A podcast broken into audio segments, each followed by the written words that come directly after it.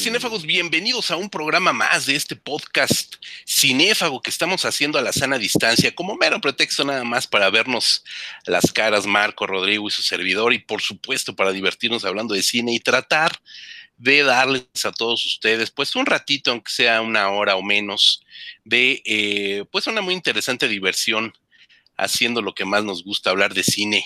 Yo le doy la más cordial bienvenida al que tengo ahorita aquí en la pantalla principal, Rodrigo Vidal Tamayo, ¿cómo estás? Pues aquí muy contento de, estar de nueva cuenta en este podcast cinéfago. Yo creo que podemos tomar el podcast cinéfago como la medida de lo que nos falta para terminar esta cuarentena. Si todo sale bien, si los que podemos quedarnos en casa nos quedamos, pues dentro de cuatro podcasts cinéfagos ya podremos estar eh, de nueva cuenta visitando las calles, claro, con debidas precauciones, pero ya, ya no con esta cuarentena forzada. Esperemos que así sea, también hay que cuidarnos todos, poner de nuestra parte y efectivamente ya a lo mejor el episodio número 15 o 20, dependiendo de cómo vaya esta temporada, lo hacemos en vivo y en directo desde una cantina. ¿Tú qué opinas, mi querido Marco?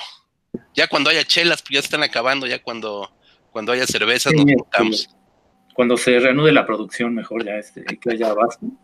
Ya, este, sí, porque vamos a llegar y no hay nada.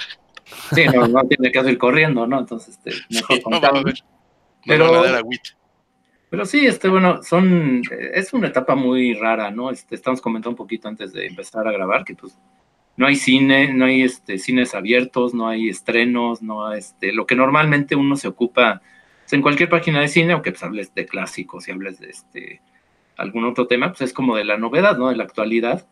Y ahorita es raro, ¿no? Porque pues no hay nada y pues tiene uno que empezar a escarbar. Digo, afortunadamente pues tenemos ya un rato en esto y pues tenemos ahí un par de proyectos alternos que también podemos comentar y desde lo que lo, de lo que vamos a hablar ahorita. Sí, por supuesto, siempre hay un colchoncito de qué, de qué hablar y esto siempre es importante.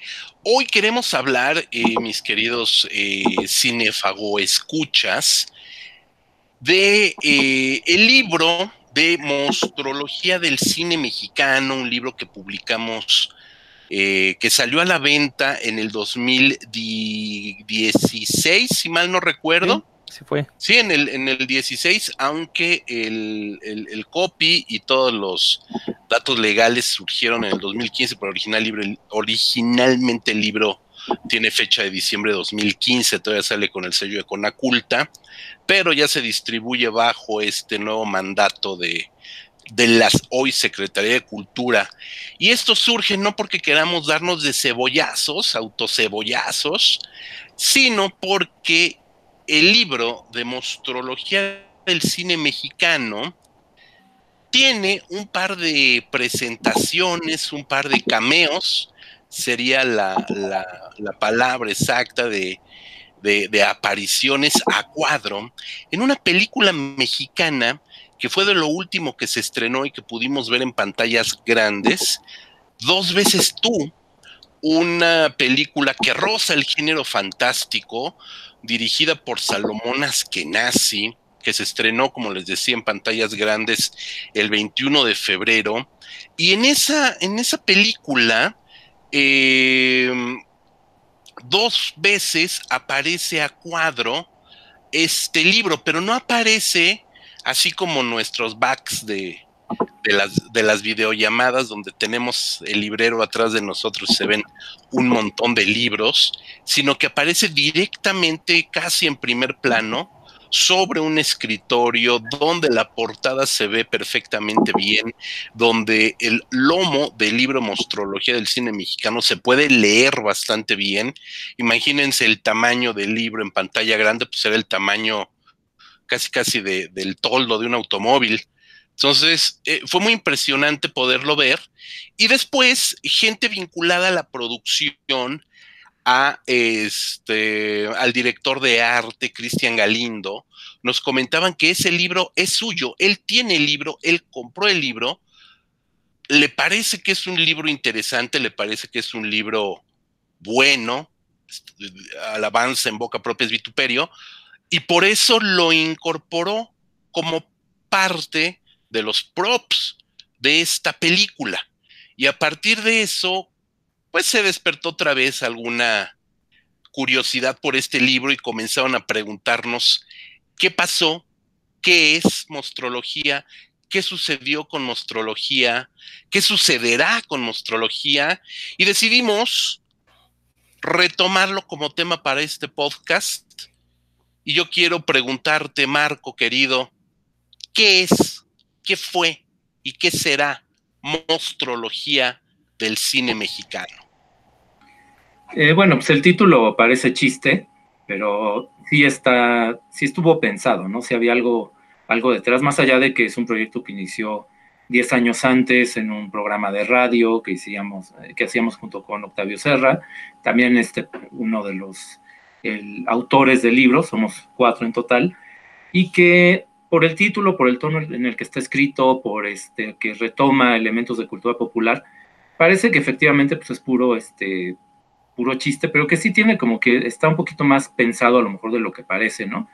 Empezando porque hace burla de pseudociencias, ¿no? Este, nosotros decíamos cuando estuvimos promoviéndolo, en, tuvimos la suerte que nos invitan a varios lugares de, de la República, que es que la mostrología es la única pseudociencia que se asume como tal, ¿no? No es, no es astrología, no es homeopatía que se disfraza de ciencia, sino que esto es al revés, ¿no? Es un ejercicio lúdico, pero que toma el aspecto de una disciplina científica, pero como, no tanto como menosprecio, sino para, porque creíamos que era la forma más adecuada de hablar de un, de algo que ha sido muy menospreciado, ¿no? Este, eh, de hecho, nosotros iniciamos el sitio porque no había mucho, eh, sentíamos que estaba olvidando mucho de lo que era el cine mexicano. Y este, el libro encaja en eso, ¿no? aunque sea ya algo mucho más específico. Eh, se trata de abordar un tema con humor, de abordar algo que puede ser incongruente, ¿no? Porque pues, manejamos ahí monstruos como el vampiro de Ule, estos que están colgados de hilos y demás pero lo que sí tratábamos de hacer era que no, no divertirnos con, así como nos divertimos viendo las películas, pero sin burlarnos, ¿no? Entonces, creo que eso habría que empezar por ahí, ¿no? De que tiene esta parte de humor, pero no es una burla, no, es, no estábamos este, uniéndonos a ese tipo de críticos que durante muchos años despreciaron al cine mexicano. Es correcto, es correcto, tenemos esta pues no sé si para bien o para mal esta fama de que estamos, de que somos los mostrólogos, yo diría que para mucho bien y con mucho orgullo. Y por allí hay gente, hubo gente que pues pensaba que este libro no era más que una tomadura de pelo. Bien lo dices, Marco, gente que, pensaba que solamente era un chiste y que buscábamos ahí burlarnos de este tipo de películas, siendo que nosotros somos los primeros que las hemos defendido desde hace 17 años que estamos en línea. Yo te pregunto, este, o más bien, eh, mejor dicho, Rodrigo, querido Rodrigo, te pido un ejercicio de memoria para que nos recuerdes a, nosotros y a todo el público cómo fue el proceso de trabajo y cuánto tiempo nos llevó el trabajo de escribir un libro como Mostrología. Sí, mira, me voy a centrar nada más en el libro, no voy a dar los antecedentes porque recordemos que eh, originalmente nuestra idea era hacer un álbum de estampitas con estas figuras, ¿no? Y después terminó siendo un libro. Pero eh, mencionas algo muy interesante, ¿no? Eh, y bien dijiste, eh, alabanza en boca propia es vituperio, pero creo que aquí sí cabe mencionar que de todos los comentarios que yo encontré en redes acerca del libro, solo uno fue negativo y fue de una persona que no conocía el trabajo de cinefagia, que no nos, no nos conocía personalmente, no sabía a lo que nos dedicábamos y que no se dio cuenta que, lo que lo que hicimos con este libro fue hacer un trabajo de recuperación, tanto gráfico, pero también conceptual de un tipo de cine que pues ya quedó en el olvido, ¿no? Que ya quedó en el pasado de, un México que ya no existe. Eh, sí, sí, tenía mucha chacota el libro, pero como bien dice Marco, nunca fue con ganas de burlarnos de las películas. Al contrario, creo que lo que, lo que queríamos recuperar a través de, los textos que realizamos era que era un cine popular, hecho para el pueblo y que el pueblo era el que lo disfrutaba, ¿no? Entonces, este, creo que eso quedó muy, muy bien plasmado. Ahora, respecto al, proceso de trabajo, bueno, a final de cuentas es un libro, eh, está escrito como si fuera un catálogo, como un bestiario. Eh, recordemos estos bestiarios de la Edad Media donde se describían las, las criaturas. Bueno, pues justamente siempre tuvimos en mente tratarlo de esta manera. Eh, se incluyen como fichas técnicas de los personajes donde se hace una pequeña descripción de su historia. En algunos casos está, es una historia sacada directamente de las películas. En otro combinamos un poco de los datos que da la película con pues jiribilla que le metimos por ahí y en algunos casos es totalmente una invención nada más pues para eh, darle cierto contexto al monstruo, ¿no? Que, lo de monstruo también tiene una razón de ser, como bien dijo Marco. Bueno, eh, originalmente nos sentamos, hicimos una lista de personajes, qué personajes nos gustaría hablar. Esa lista, si mal no recuerdo, eran cerca de 200 personajes, lo cual hacía impensable la edición de un libro por, pues, por puro costo. Eh, a final de cuentas nos decantamos por 50 eh, personajes, que de por sí ya son bastantes. Eh, estos 50 personajes divididos en 10 grupos de 5 y decidimos también crear una clasificación, ahí es donde entra la parte pseudocientífica.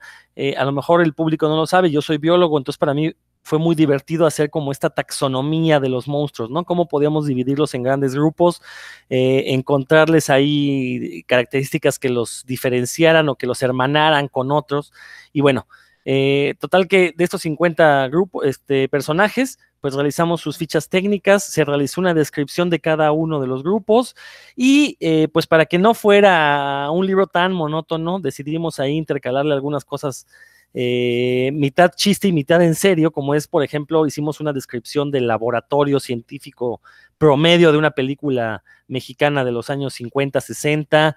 Por ahí hicimos un eh, catálogo de dónde se pueden observar a los monstruos, ¿no? Que es decir, dónde puede uno conseguir estas películas, porque recordemos, muchas de ellas no tienen distribución oficial en sistemas caseros, se pueden ver en canales de cable dedicados al cine mexicano, pero eh, si uno quiere buscar el DVD para tener en su casa, muchas de estas no se pueden conseguir. La única forma de acceder a ellas es en el mercado alterno no oficial, por no decirle pirata, pero bueno, en el libro también incluimos una pequeña guía de dónde se puede visitar para conseguir estas películas, por ahí este, una entrevista ficticia a uno de los personajes, en fin, eh, la verdad es que eh, no es porque yo haya sido uno de los autores, pero ahora que veo el libro, eh, quedó un trabajo bastante decoroso y lo más importante, tiene un trabajo documental detrás muy, muy estricto, eh, con algunos errores, hay que admitirlo, por ahí se nos fueron un par de, se nos fue el nombre de un personaje, eh, tiene un par de dedazos, pero a final de cuentas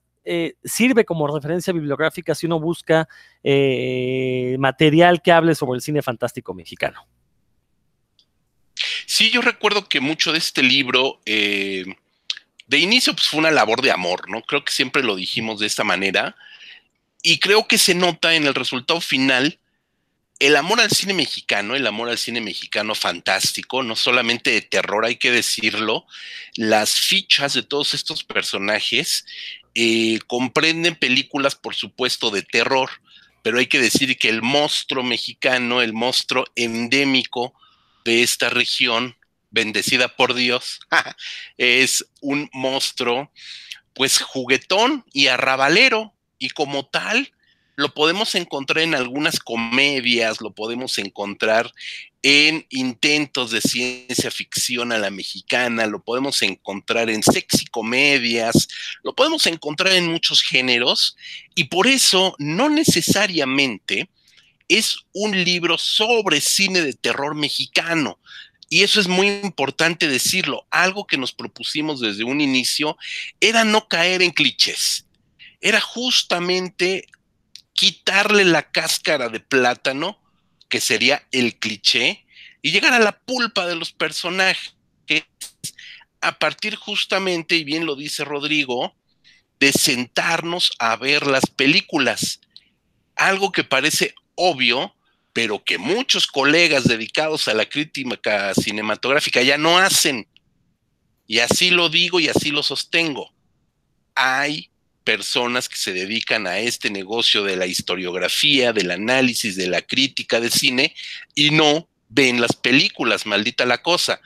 Creo que lo principal y la materia prima obvia es justamente la película y nosotros pues nos fuimos como verdaderos este científicos sociales que somos, y Rodrigo científico duro, eh, a la fuente original, estudiarla, verla, diseccionarla, comprenderla y reinterpretarla. Que a final de cuentas esa debería de ser la labor de, pues, de todo investigador, ¿no? De cualquier rama de la ciencia. En ese sentido, pues sí es, es, es una ciencia apócrifa. Nosotros ostentamos doctorados en mostrología del cine mexicano, Eh, pero son, por supuesto, yo creo que deberíamos de solicitar que fueran acreditados por alguna instancia porque requiere su chiste, ¿no, Marco? Doctor Marcus. Sí, así es, digo, esto hay que, creo que algo que puede sonar este eh, raro a los que ven el, porque aparte es un libro que pues no, digo, está organizado en fichas y puedes entrar, leer una, leer otra tres días después, digo, no, es, no hay un orden cronológico estricto, no hay un orden, este, bueno, más allá de ese orden taxonómico, pero pues que es este, estrictamente pseudocientífico. Eh, entonces es un libro que se presta mucho como para eso, ¿no? Para leerlo en, en entregas pero sí eh, creo que era necesario y era algo que sí nos preocupó mucho poner ese cine mexicano en contexto, ¿no? Que eran películas, la más reciente pues, es la de 2003, que es Kilómetro 31, ¿no? La que viene incluida y que bueno, viene incluido más bien el, el niño fantasma, ¿no? De, de la película. Eh, no tanto la película como tal, sino...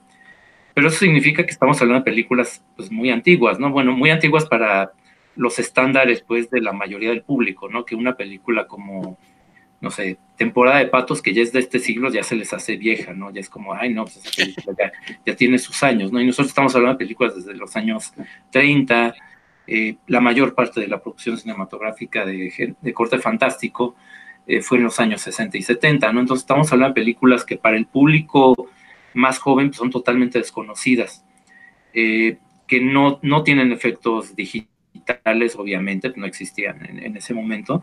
Eh, y que esto lo, notamos en algunas eh, presentaciones. Recuerdo una en, Chapingo, ¿no? Que fue este.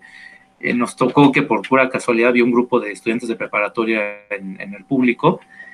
Y, y, fue, se volvió obvio muy rápido que si empezamos a hablar de las películas como si ellos las conocieran, pues no íbamos a llegar a ningún lado, ¿no? Fue más bien como, bueno, tratar de ubicarlos en el contexto de lo que fue ese cine que se hacía con recursos primitivos para lo que se considera actualmente, pero que en su momento pues, eran perfectamente lo que una película serie B de cualquier parte del mundo, ¿no? Este, eh, y entonces creo que eso también eh, forma parte de este valor, es, un rescate lo que estábamos haciendo con esa, este libro, y sí creo que se nota el afecto con el que se hizo, ¿no? Sí es este mucho es inventado, porque pues, los personajes, varios de esos monstruos son personajes secundarios y no puedes, este, si haces la pura descripción de la película, pues te queda algo eh, muy sencillo. Y sí teníamos la libertad, pues, de, intentar algo nuevo, ¿no? También, este, creo que era más que, sí partíamos de la película, pero más que estamos evocando al personaje, imaginando qué podía hacer ese personaje más allá de la pantalla, ¿no? Entonces, eh, es un trabajo de recuperación, pero creo que también eh, y, es una, y es por eso creo que es muy difícil de definir al libro, que también es entre investigación, es mitad investigación, mitad creación literaria y mitad rescate de, de algo que estuvo eh, muy vivo en la cultura popular, ¿no? Entonces, por eso, eso es, creo que lo hace, lo hace tan, eh, es lo que creo que lo hace tan interesante, pero también lo hace tan difícil de describir, ¿no? Realmente es como muchos otros tipos de producto que o producto cultural que hasta que lo tienes en las manos entiendes realmente de qué va. Sí, efectivamente es un libro difícil también de describir, eh, más allá de, intentar cómo, cómo explicárselo a la gente, sobre todo una que no es fanática del género del cine mexicano. Y aquí quiero señalar que eh, de entrada es un libro que si bien está dirigido a los amantes del cine fantástico, a la gente que como nosotros gustan de este cine, también llama a la gente que es muy fanática y muy clavada del cine mexicano en general. Y eso también es algo que nos han eh, agradecido. Eh, digo, Marco lo acaba de decir, tuvimos la oportunidad de ir, y no es broma, de Yucatán hasta Tijuana presentando el libro. Tuvimos una gira en ferias de libros o en eventos académicos que nos llevaron por N cantidad de ciudades en el todo, todo, toda la República Mexicana o casi toda la República Mexicana de lado a lado. Y eso nos ayudó también a llegar a públicos descentralizados, públicos que en, en provincia aún recuerdan este cine con más fervor del que se recuerda en la ciudad capital. Eso también hay que decirlo. Es un fenómeno extraño, pero divertido. Y en esos lugares donde íbamos, en provincia, había gente, tuvimos oportunidad de compartir varias presentaciones, nos rolábamos y a veces íbamos en parejas a hacer estas presentaciones, que se acercaba gente de una edad aún mayor que la nuestra, ajá, que recordaban haber visto esas películas en pantalla grande en el cine en el momento de su estreno siendo niños y que compraban el libro por un ejercicio de nostalgia, de pura nostalgia cinéfila, sin ninguna vinculación al cine de terror o al cine fantástico mexicano. Y eso a mí me pareció extraordinario porque sin quererlo, o por lo menos yo, nunca creí que fuera a tener una repercusión más allá de este nicho de los que somos fanáticos de la cinefagia. Y oh sorpresa, oh sorpresa, porque aún me sigo encontrando gente, digo, me dedico a esto, a las clases, al cine, a dar clases de cine, etcétera. Estoy con gente que está un poco habituada al, tema.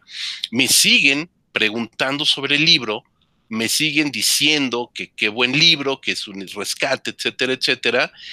Y también me encuentro con la agradable sorpresa de que a los públicos jóvenes que apunta Marco, pues de alguna manera también los, no vamos a decir que los sedujo, pero vamos a decir que los divirtió.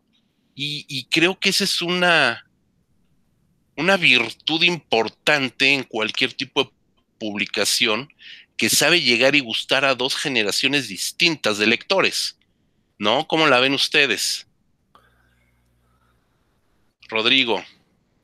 Digo, tienes toda la razón y, es algo que, hemos venido mencionando todo el programa ahorita, ¿no? Eh, fue un rescate de un cine popular, de un cine que, la gente iba a ver con gusto, de manera gozosa, eh, un cine en el que la gente sabía perfectamente que, que, no nos trataba de engañar, ¿no? O sea, perfectamente el público se daba cuenta de que los murciélagos estaban amarrados con un alambre, que alguien estaba moviendo el alambre, y sin embargo la gente tenía esa complicidad con la película de, ok, mientras tú me diviertas, pues yo voy a aceptar el, el con alambre, voy a aceptarle el mal maquillaje que le pongan al vampiro o, cosas así, ¿no? O, los guantes de peludos de hule comprados en un tianguis.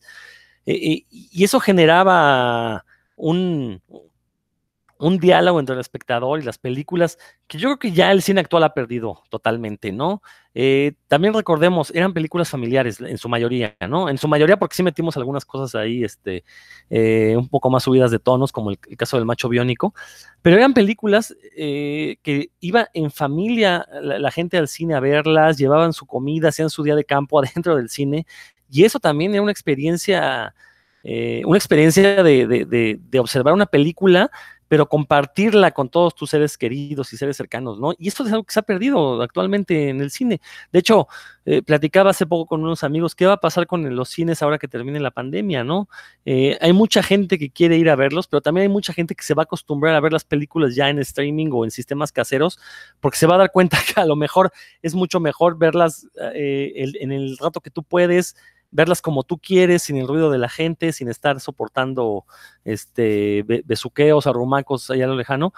Entonces, eh, creo que en ese aspecto, lo que mencionas, José Luis, pues por eso mucha gente de edad mayor vio en el libro recuerdos de su infancia, de su juventud, y sobre todo vio que efectivamente, así como se pudo reír de esas películas, porque como bien dices, muchas eran comedias, pues también se va a reír ahora con los textos que hicimos, ¿no? Que algunos de ellos quedaron muy jocosos, otros quedaron un poquito más doctos, pero bueno, a final de cuentas todos interesantes. Y, nada más como, como acotación al margen, el libro está agotado. Entonces, si alguien que nos esté escuchando está diciendo dónde lo consigo, eh, pues va a tener que buscarlo de segunda mano. Por ahí ha llegado a aparecer en el mercado libre a precios, pues no muy este, económicos, pero desgraciadamente es un libro que, que, que, eh, que está agotado y sobre todo que vale la pena tenerlo en físico porque también le echaron ganas al diseño, eh, luce mucho, eh, recordemos la portada, es eh, una sección del cartel de la película El vampiro con Germán Robles, pero tiene ahí un barniz a registro que si uno lo ve contra luz tiene un murciélago, la verdad es que luce muchísimo, es tamaño carta, a color, entonces creo que también... Hasta dura. Eh, pasta dura. Entonces, la verdad es que se ve muy bien. En, no, nada más es un documento valioso en su cuestión de contenido, sino que también es un gran adorno en, en toda casa mexicana que se respete. Marco, querías anotar algo.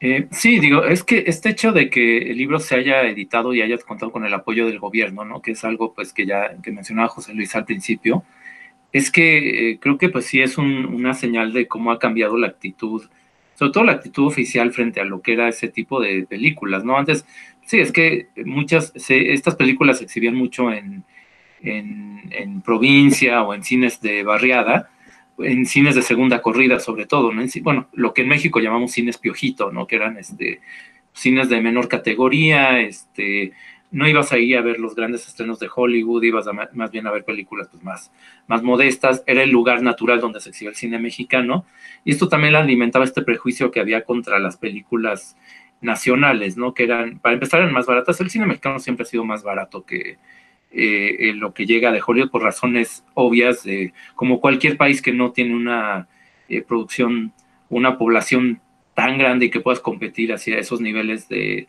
Estados Unidos, pues tienes que hacer películas más modestas y más bien como un público más, más específico, ¿no? Entonces, eh, era lo que pasaba con estas películas mexicanas, que eran, eh, dijeras más bien un público, pues no, digamos, de un estrato más bajo, eh, también por eso pues, eran películas muchas veces derivativas, porque pues, eran muchas de ellas eh, tropicalizaciones o adaptaciones de personajes foráneos, el hombre lobo, el vampiro, todo esto, ¿no? Pero se ha adaptado más o menos bien según el humor del que estuviera el guionista y según el recurso que le había metido el productor esa vez para que tuvieran resultados más o menos decentes, ¿no? Entonces, sí, hay mucho humor involuntario ahí, obviamente, pero y esto alimentó el prejuicio que había de sectores de la crítica. Bueno, todos ubicamos, ¿no? García Riera, este, etcétera, la revista Nuevo Cine que se iba como que promovían un tipo de cine más euro, de corte más europeo, em, pero que eh, con el paso del tiempo eso ha cambiado, ¿no? Y bueno, el rescate que se ha hecho de Tintán, de los cines luchadores, eh, que hay un libro de, de, cine lucha libre editado por la UNAM, por ejemplo, eh, que el libro de mostrología haya sido, tenía el apoyo de la Secretaría de Cultura, sí te habla de la apertura que ha habido, ¿no? Este, son películas que sí, por cuestiones cronológicas y porque se siguen exhibiendo más bien en canales como de cable y como de relleno, ¿no?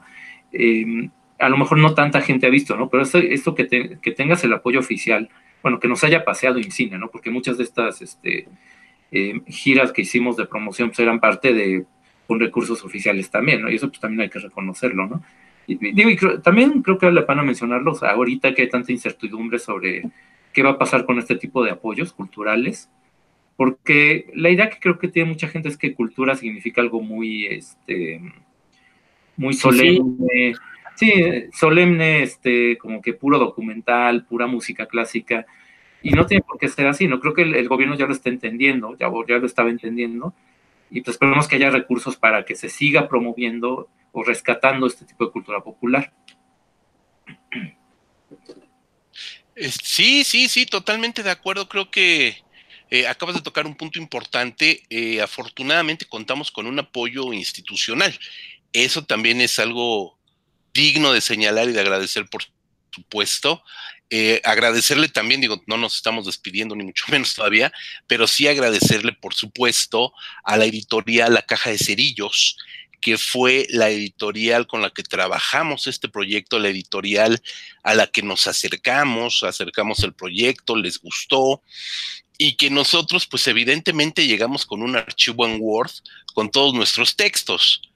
Y fueron ellos, Andrea Silva y Alejandro Cruz Atienza, eh, quienes se reunieron con su equipo de gente de la editorial Caja de Cerillos y llevaron esos Word a algo verdaderamente maravilloso, visual, alegre. Eh, se crearon ilustraciones eh, propias para el libro, se buscó mucho material en la cineteca, en la filmoteca, en archivos privados, con coleccionistas, para tener los carteles originales, para tener stills originales. Parte de lo que comentaba Rodrigo de estos textos más lúdicos de una entrevista, un personaje ficticio, de recrear cómo eran los laboratorios, de nuestras propias efigies, porque también a nosotros nos, caracterizaron de alguna manera, con, de acuerdo a nuestras personalidades, quiero creer, eh, pues también fueron artistas que estuvieron trabajando, haciendo estos sketches, estos dibujos, y eso le da también al, libro una apariencia, eh, sí, de, coffee table, de estos libros que se conocen como coffee table, que son justamente libros de arte para que puedas verlos, disfrutar los colores, la imagen, la textura, etcétera, etcétera. Y este libro, en efecto, desde su portada con el vampiro de México, don Germán Robles, y de ahí hasta la última de las páginas, las guardas, etcétera, pues está diseñado también con un amor que creo que en primera instancia le pudimos contagiar a nuestros editores y que la caja en un segundo nivel, la caja de cerillos, le supo contagiar al Conaculta, la Secretaría de Cultura, y todo fue pues un romance no falto de ciertos estira y aflojas, evidentemente, pero que fue una relación que llegó a muy buen puerto y que hoy por hoy ese tipo de trabajos o ese tipo de sinergias con creadores, noveles, eh, nosotros lo éramos, no por edad, sino porque estábamos eh, presentando un primer trabajo de esas características, eh, creo que también corre el riesgo de que muchos esfuerzos personales o autorales o grupales eh, pues se puedan ver estancados si, si este tipo de apoyos desaparecieran. Yo sí estoy muy agradecido en aquel momento y ahorita a las autoridades de aquel momento porque creyeron en un, en un proyecto que a todas luces resultaba muy difícil, ¿no? creo que, creo que también eso es digno de, mencionar el apoyo de la Secretaría en su momento y de la Caja de Cerillos, repito, Alejandro Cruz Atienza y Andrea, este, eh, nuestros editores, ¿no? Andrea Silva. Pero el libro no es perfecto y lo comentó Rodrigo. Por ahí tuvimos también algún mínimos, de verdad, mínimos, eh, pues no críticas, pero sí comentarios ¿quién me quiere hablar un poco de qué faltó en esta cinefagia? Creo que hay faltantes, creo que hay faltantes. A lo mejor el público no los nota porque los autores somos los que sabemos qué se quedó fuera o qué falló o qué faltó. Y el público no, el público tiene en sus manos un proyecto acabado, un producto acabado. Pero aquí haciendo este acto de contrición, al fin que nadie nos oye, ¿qué faltó en este libro de cinefagia, en este libro de monstrología del cine mexicano? Pues comienza tú, José Luis. bueno, no, eh, tú mismo lo decías, Rodrigo, faltaron algunas, algunos personajes que nos echaron en cara que no viniera tal o cual personaje. De, hecho, como les decía hace un momento, ¿no? La lista original eran casi 200 personajes.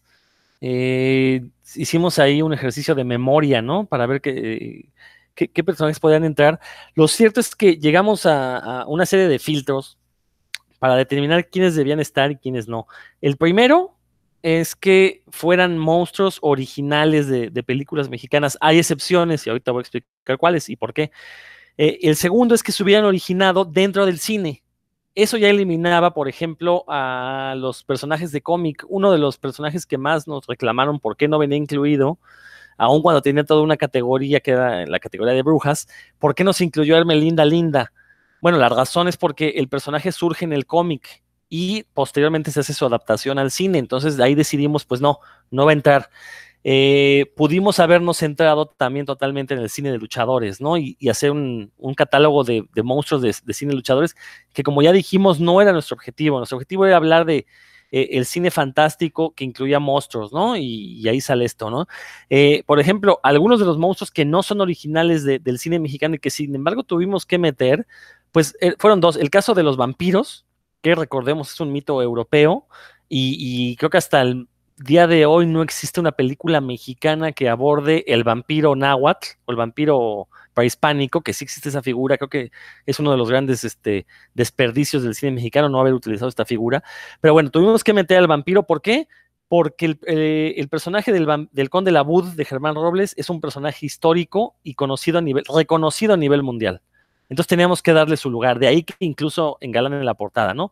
El otro es el hombre lobo, pero en este caso también lo metimos, decidimos meterlo porque la persona que eh, nos recuerda más al hombre lobo mexicano es este actor ya conocido como el indio Cacama, que realmente no lo caracterizaban en las películas, nomás se dejaba crecer el bigote, los tres pelos de barba que tenía, le ponían unos colmillos de estos de, de, de, de, feria que venden en Día de Muertos, estos de plástico que se superponen en los dientes, y ese era nuestro hombre lobo mexicano, ¿no? Era un hombre lobo con pinta, y me van a disculpar la palabra, voy a hacer a un lado la corrección política, pero con, pinta de nahual, o sea, tenía que, e, e, era un mexicano que se convertía en lobo y pues sí, su conversión nada más le, le, brotan colmillos porque la cara de perro pues ya la tenía. Entonces, eh, teníamos que hacer uso de este personaje que nos habla de la, idiosincrasia de, de, México, ¿no? Tan fácil es crear, recrear un hombre lobo que basta con que te dejes crecer los tres pelos, te pongas estos. Pero de ahí en fuera, el resto de personajes son figuras originales del cine mexicano creadas, eh, algunas son adaptaciones, es el caso del monstruo de, de, las nieves, que pues es una variación del Yeti, pero hecho muy a la mexicana, entonces bueno, también le dimos su lugar, ¿no? Eh, y, salvo estas excepciones, creo que el resto son personajes que no vamos a encontrar en ninguna otra cinematografía, ¿no? Son exclusivas del cine mexicano, el caso del macho biónico, eh, que a, su vez era una burla de, este personaje, el hombre nuclear, pero bueno, obviamente el mexicano tiene que inclinarlo al lado sexual, ¿no? Y eso lo hace único. Eh, personajes como Danik, el viajero del tiempo, que, eh, que vienen del video Home, y que yo creo que es de las películas más extrañas que mencionamos en el, en el libro, eh, extrañas y que aparte más difíciles de conseguir, ¿no? Donde puede uno ver o observar ahorita la película de Danik, ¿no? Ni si, dudo que esté circulando de forma pirata en internet. Entonces, bueno, creo que esos fueron como las, los dos principales filtros que nos llevaron a seleccionar estos personajes. Eh, y, como dije hace un momento, ¿no? Por ahí el, nombre de eh, el monstruo de la Batimujer, tuvimos un desliz, todos coincidíamos que se llamaba Aquarius. Y yo me acuerdo cuando el libro ya estaba en prensa, me puse a ver la película y veo que le llaman Pisces. Y yo así, chin, me di de topes en la pared, porque aparte esa ficha la hice yo, ¿no? Yo fui el que debió de haber checado el dato, pero en mi mente se llamaba Aquarius y no salí de ahí. Y bueno, ahí se da uno cuenta cómo es difícil cambiar las propias creencias, ¿no? Sí, sí, sí, pero bueno, sí, son deslices eh, pues naturales, no obvios, ¿no? Eh, en fin, ni modo. Eh, dicen los, los japoneses en las artes editoriales japonesas que si un libro se publica perfecto, los dioses se enojan. Entonces, este, sí, sí, es una bonita tradición. Yo soy editor, también me dedico a las artes editoriales, entonces siempre hay dos o tres, eh, ¿cómo, ¿cómo, decirlo? Pues cábalas, ¿no? Con, en, la, en la industria editorial y siempre dicen que un libro, un libro perfecto hace enojar a los dioses, ¿no? Entonces, no sé a cuáles dioses, pero bueno, a los dioses del estadio, dirían por allí. Hay algo que también nos recriminaron y me acuerdo que fue un muy querido amigo, este maestro, que nos acompañó en la, en la presentación del libro, director de cine, eh, de una película que me encanta, bueno, muchas películas que me encantan y una de terror que hizo hace poco, que es el maestro Juan Antonio de la Riva. Y esta es una pregunta que le lanzo directamente a Marco, porque algo que nos comentó el maestro Juan Antonio de la Riva es que había extrañado, en sus palabras, cierto rigor histórico. Él es un historiador también del cine. Marco es historiador, por si ustedes no lo saben, él es historiador, estudió historia, es un doctor de la historia, no solo mexicana. Marco, ¿qué, qué, qué decimos de ese, de ese comentario de la falta de rigor histórico de nuestro muchachito mostrología? Eh, bueno, eh, es que sí, es muy, este, el comentario venía específicamente porque él mencionaba que pues, él había visto las películas de niño, este, son películas como La Loba, este, eh, películas de los años 60 en blanco y negro, y que eran películas que sí causaban un efecto en el público que no era el de, el de risa, ¿no? sino que sí te ponían, este, te causaban miedo por la forma como están editadas. Y sí, es que efectivamente... Eh, eh, el problema de, no tener un, estudio este, previo, digamos, un estudio este, eh, más serio, y no me refiero a nosotros, sino que en la tradición historiográfica del cine mexicano eh, sigue siendo muy escasa, ¿no? Entonces, es realmente muy poco lo que se ha publicado sobre la historia del cine mexicano. Y yo, bueno, lo mencioné incluso, bueno, eh, creo que en esa misma presentación, ¿no? Que es que si hubiera alguna lógica, estaríamos ya con todo tipo de estudios este, serios, monográficos, sobre eh, productores como Abel Salazar, sobre biografía, habría biografías bien estudiadas de Germán Robles, habría este, estudios sociológicos de cómo impactaban esto en el público, un poco lo que mencionaba hace un momento de eh, en dónde se exhibían estas películas, qué tipo de público iba, etcétera, etcétera, ¿no? Ese contexto eh, efectivamente falta, pero es que no podíamos nosotros ponerlo en nuestrología y después en el siguiente capítulo ya empezar con la chacota, ¿no? Era como, iba a quedar muy raro eh, tratar de hacer las dos cosas en un, mismo volumen. Tratar de hacer algo serio, que es necesario y que sí, efectivamente habría que, es, es, necesario que se haga un estudio más serio del cine de género, de, géneros populares mexicano. Eh, pero es que, eh, lo menciona también, es que es como por azares de, esta cuestión de los apoyos oficiales y de dónde surgió originalmente la idea del libro, que mencionaba, eh, surge de un programa de radio y nuestra primera idea era hacer un álbum de estampitas y todo esto, fue muy azaroso, ¿no? Entonces, que en esos 10 años de gestación de, de mostrología, no hayan salido libros más serios sobre el cine terror mexicano, bueno, pues es que tampoco es este, eh, no es culpa nuestra, ¿no? Y sí, efectivamente es raro que este libro que debería ser el último en publicarse, que es como el, este, una, algo para divertirse y como para, eh, no tanto para informarse, o aunque sí tiene, bueno, revisamos las películas y todo esto, pero no es una historia del cine de terror. Entonces, si uno lo ve sí, pues obviamente pues, no te va a satisfacer, ¿no? Este, vas a pensar, no, es que se están burlando, por ahí algunos otros comentarios decían, no, es que en algunas de las fichas no se apegan a lo que es la película, pero bueno, es lo que también mencionaba yo hace un momento, ¿no? Este, eh, no queríamos hacer la pura transcripción, hacer una simple sinopsis de las películas. Eh, pensamos que, bueno, esa etapa donde eh, tenías que hacer la descripción como académico porque no había, están las películas disponibles, estamos hablando, bueno, antes de que hubiera videocassettes, pues creo que ya se ha superado, ¿no? Efectivamente no todas las películas están en formato casero, pero mal que bien se pueden ver en televisión o están por, se editaron en DVD, entonces ya no es necesario hacer como esa transcripción de la película. Y en todo caso nosotros sí quisimos divertirnos más y hacer como algo más, más creativo, eh, sí se puede malinterpretar, porque pues, obviamente si le tienes mucho cariño a una película y ves algo escrito en tono humorístico, pues te puede brincar, ¿no?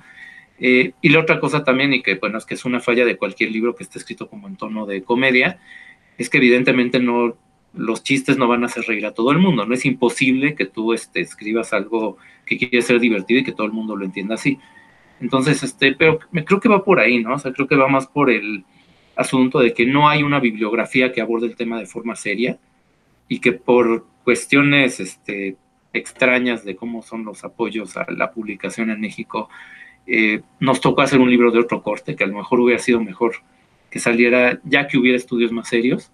Y otra que pues también si le si te tocó verla como niño este, y te impresionó ver estas películas de niño, pues difícilmente vas a encontrar, este, te va a divertir mucho que llegue alguien este, y parezca que se está burlando, ¿no? Pero enfatizo el parezca, ¿no? Es que eh, creo que sí se nota el, afecto, ¿no? Es que creo que si una cosa es eh, reírte con la película y otra es reírte de la película, ¿no? Y creo que sí tratamos y logramos que fuera lo primero.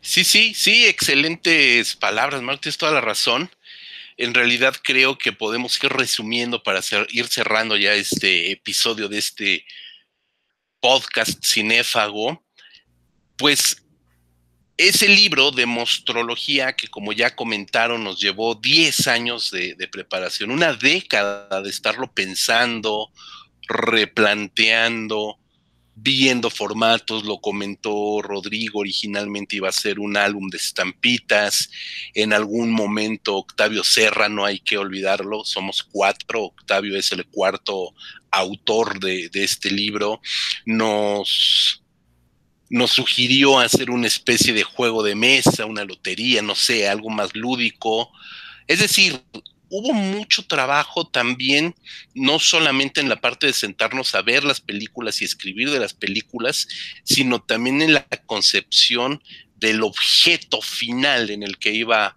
a, aterrizar todo este material y recalco nuevamente la ayuda de, nuestros editores, de Andrea y de Alejandro, que fueron los que nos dijeron, no, pues esto tiene que ser un libro, ¿no?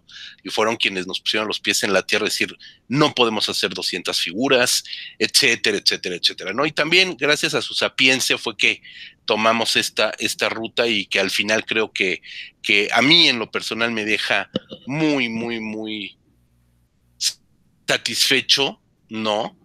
Creo que es un, libro, bien lo dices, tendría que haber sido una cereza en el pastel de, una gran, de un gran pastel que tendría que ser la historia del cine popular mexicano, que no existe, ¿no? Que no existe.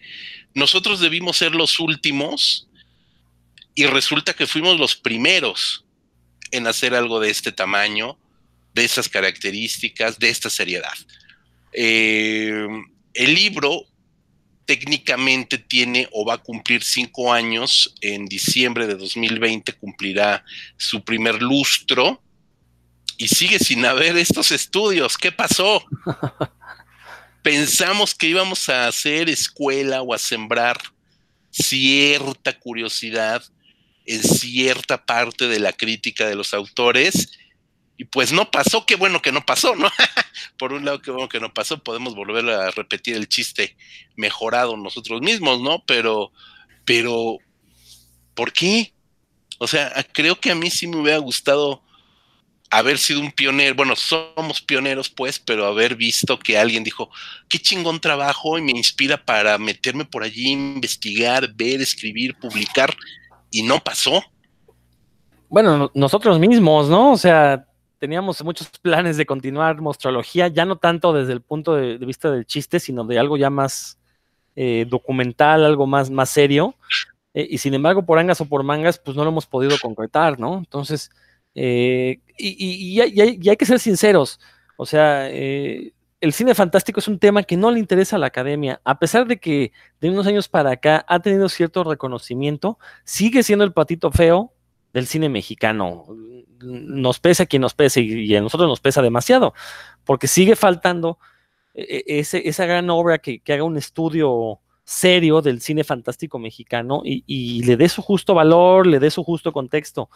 Eh, Mostrología no iba por ahí. Nosotros nada más queríamos hacer un juego con esas películas. Insisto, que al leer el libro la gente recordara el gozo de ver una de estas películas. Ese era nuestro objetivo principal ya que tenga un valor documental, porque lo tiene, y eso sí quiero remarcarlo, eh, eso ya es secundario, pero nuestro objetivo principal era hacerle pasar al lector un buen rato como estas películas nos lo hicieron pasar, que no, no aspiraban a más.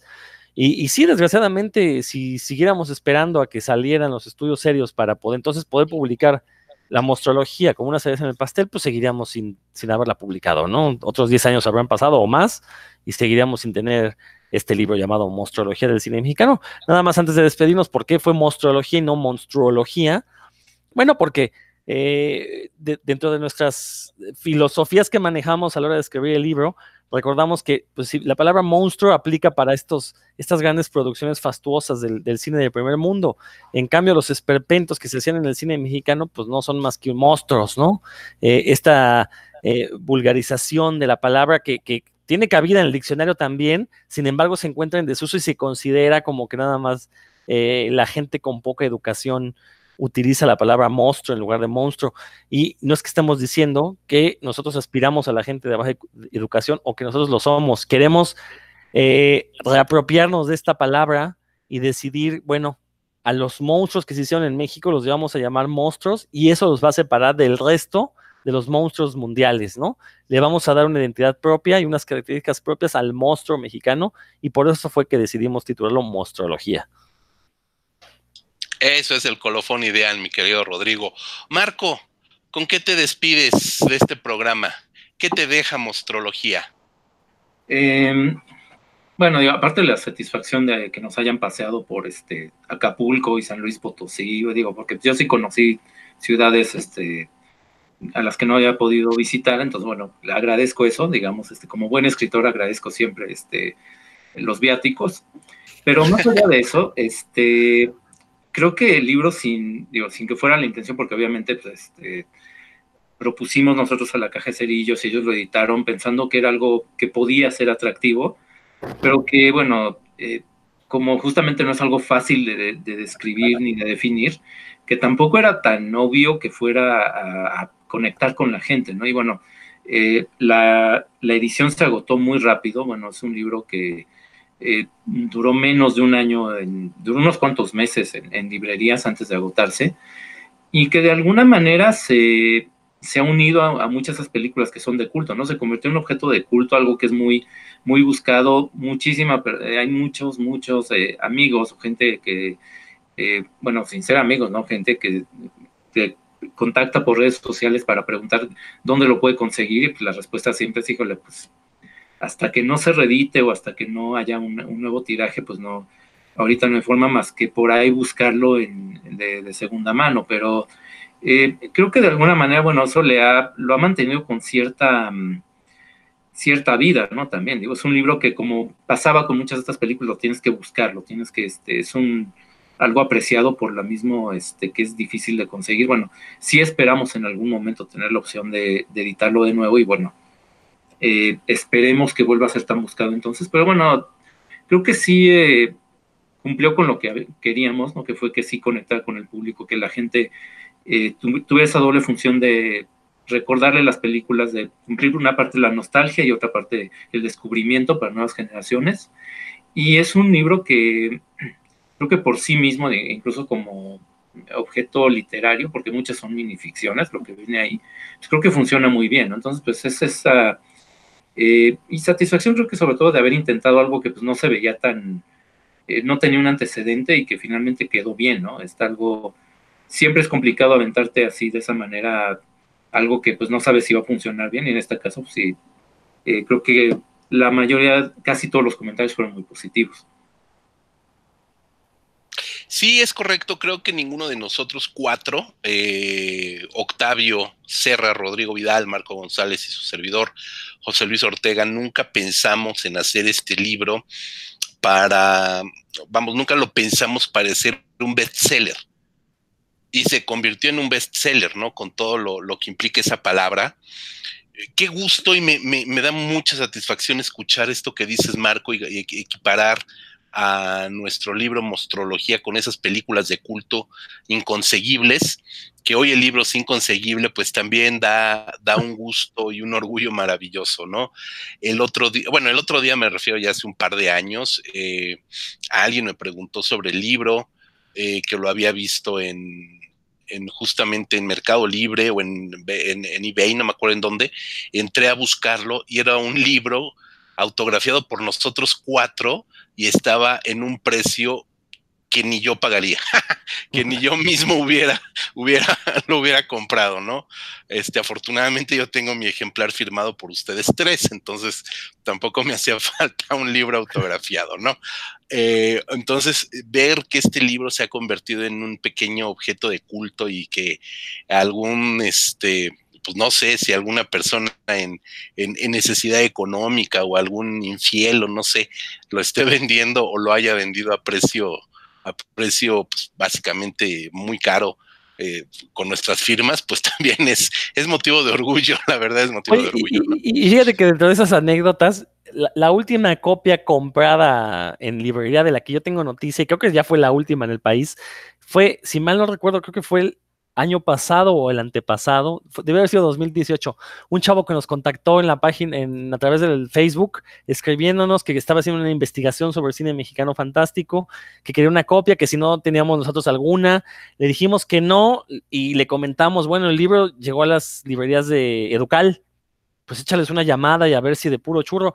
Y tuvo tanta suerte que este, llamó a Educal a las oficinas centrales, se lo rastrearon y resulta que el cuate encontró las últimas dos copias que estaban, si mal no recuerdo, en Zacatecas, en la librería Educal de Zacatecas. Entonces ya las mandó pedir y creo que esas fueron las dos últimas copias que, que, que, estuvieron disponibles en una librería. O sea, básicamente todavía hace dos años era conseguible la mostrología.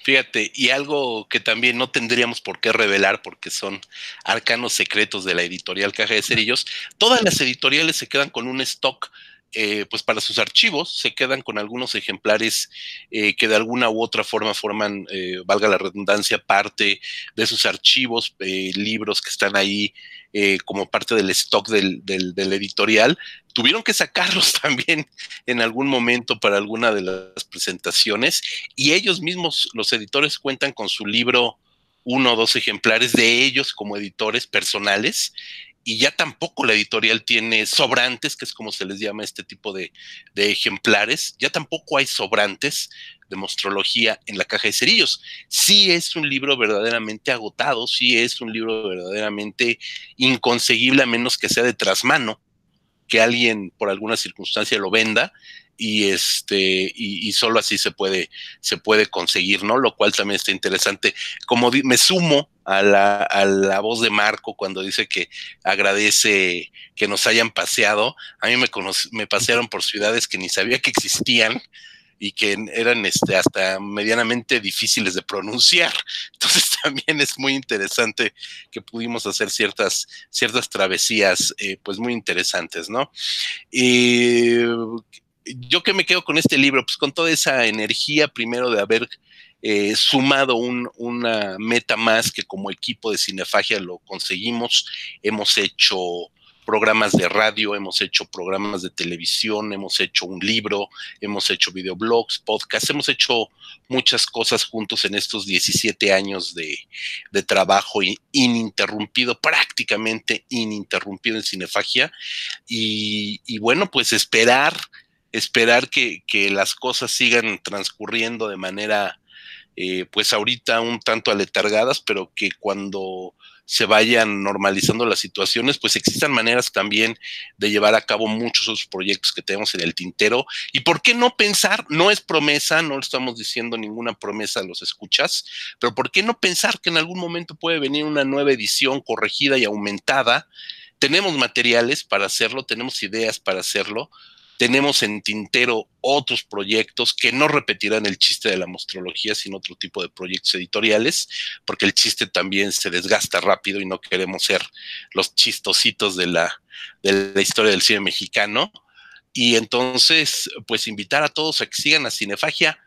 Mi querido Rodrigo, cuéntanos de tu podcast hermano, Claro que sí, pues eh, en Cinefagia nos gusta mucho la imagen, ya sea a través de movimiento como cine o televisión, series, pero también nos gusta la imagen gráfica. Yo soy muy aficionado a los cómics y los quiero invitar a que escuchen el podcast de Puros Cuentos que van a encontrar ahí en los canales de, podcast de Cinefagia. Ya estamos en iTunes, en eh, Spotify, en Google Podcast y si mal no estoy, ya estamos en Himalaya busquen ahí, pueden buscar tanto el podcast de este de Cinefagia como el podcast Puros Cuentos, donde se van a enterar de novedades, chismes y análisis sobre cómic.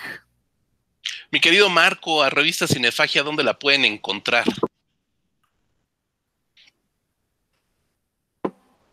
Bueno, nos pueden ver primero en el sitio oficial que es revistacinefagia.com, que estamos, pues procuramos actualizar este incluso cuando no hay estrenos de cine, pero siempre hay algo que comentar por ahí, ¿no? Digo, pues ahorita son opciones de streaming, básicamente lo que estamos recomendando.